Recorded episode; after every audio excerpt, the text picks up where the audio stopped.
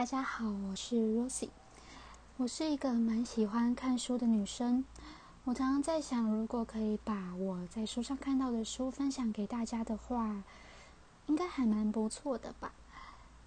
所以我就想说，我现在就来读一篇我最近在书上看到的一个故事，它还蛮有趣、蛮有寓意的。那我们就开始喽。它的标题是“做一个迷人的混蛋，善良但不故作喜感”。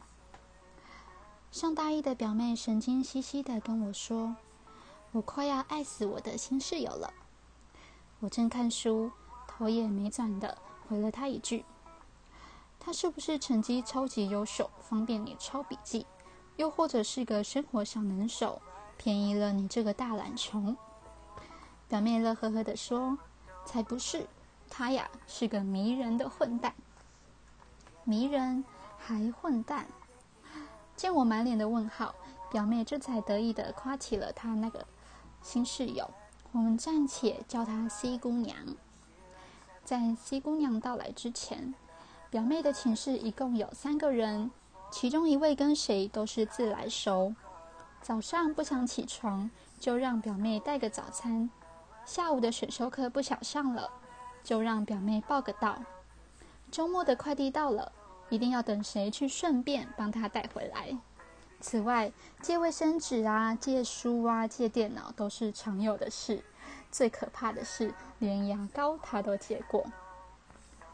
时间久了，谁都难免会觉得他烦。然而，大家爱着面子，从来都不曾流露出不爽的情绪。C 姑娘来的第二个星期五。那个自来熟的室友还是像往常一样，随手就用了 C 姑娘的抽取式面纸。C 姑娘走到那个人面前，冷冷地说：“你懂不懂礼貌？没经过我同意，怎么能随便动我的东西？”那位室友一下子被问住了，反问道：“两张面纸而已，有什么好大惊小怪的？”C 姑娘冷冷地说。首先，拿别人的东西之前要打招呼，这是最起码的礼貌。其次，我们还没有熟到不用打招呼就乱动东西的程度。站在一旁的表妹也被镇住了，不仅因为 C 姑娘说出了她一直想说却不敢说的话，做了她想做不敢做的事，还因为这个看似文静的漂亮姑娘。居然是一个如此不好惹的角色。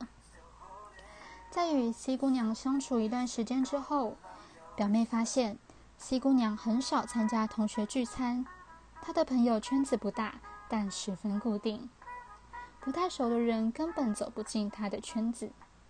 当然了，她也很少跨出自己的圈子。她从不主动和陌生人说话，能用地图查找的时候，绝不动嘴问路。他也敢用白眼去拒绝男生的搭讪，实在是有不得不回答的问题了。他往往都是一问一答，一个字都不会多说。但在 C 姑娘自己的圈子里，她其实很活跃，不仅健谈，而且有趣极了。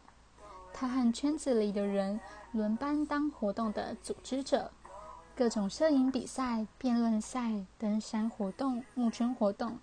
忙得不亦乐乎。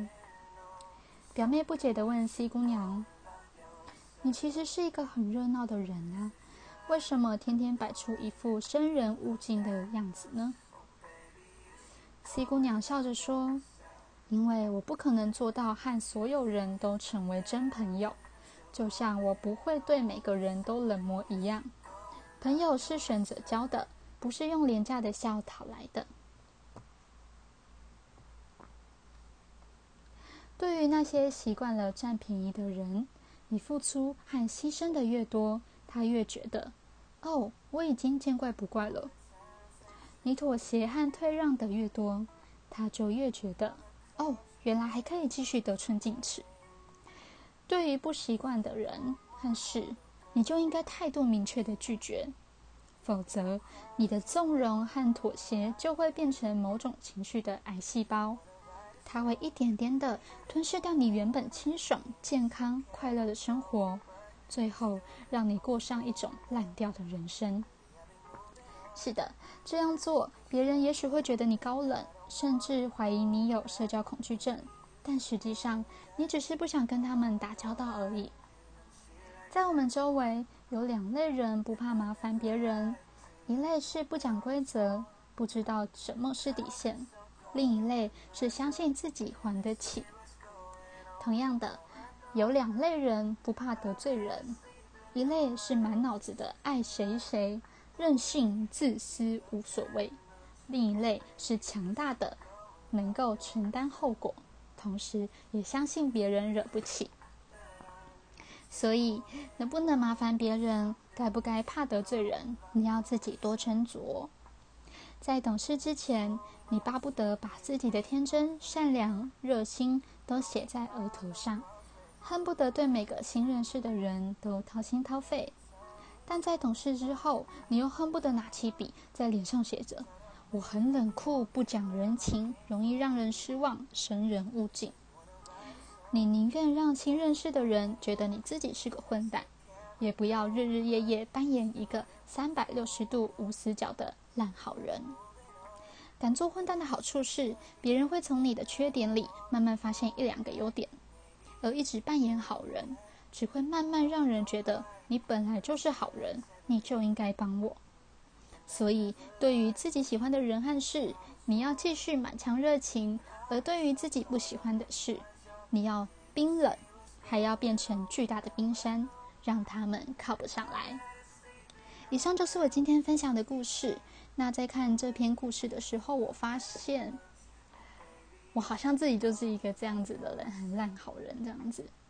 那我现在来分享一个我看完这个故事想到的歌，它是 Justin Bieber 的《Love Yourself》。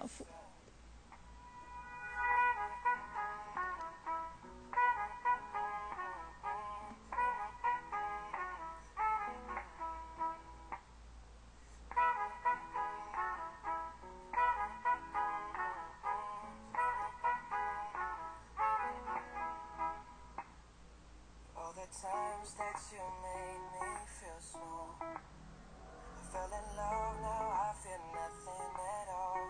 I never felt so low when I was vulnerable. Was I a fool to let you break down my walls?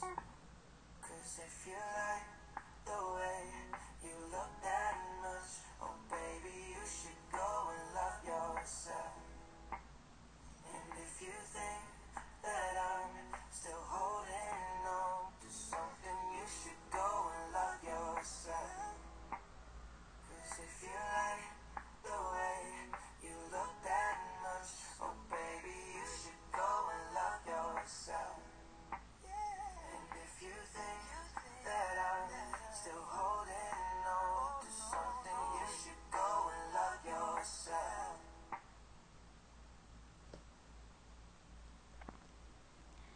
那今天故事分享就到这里喽。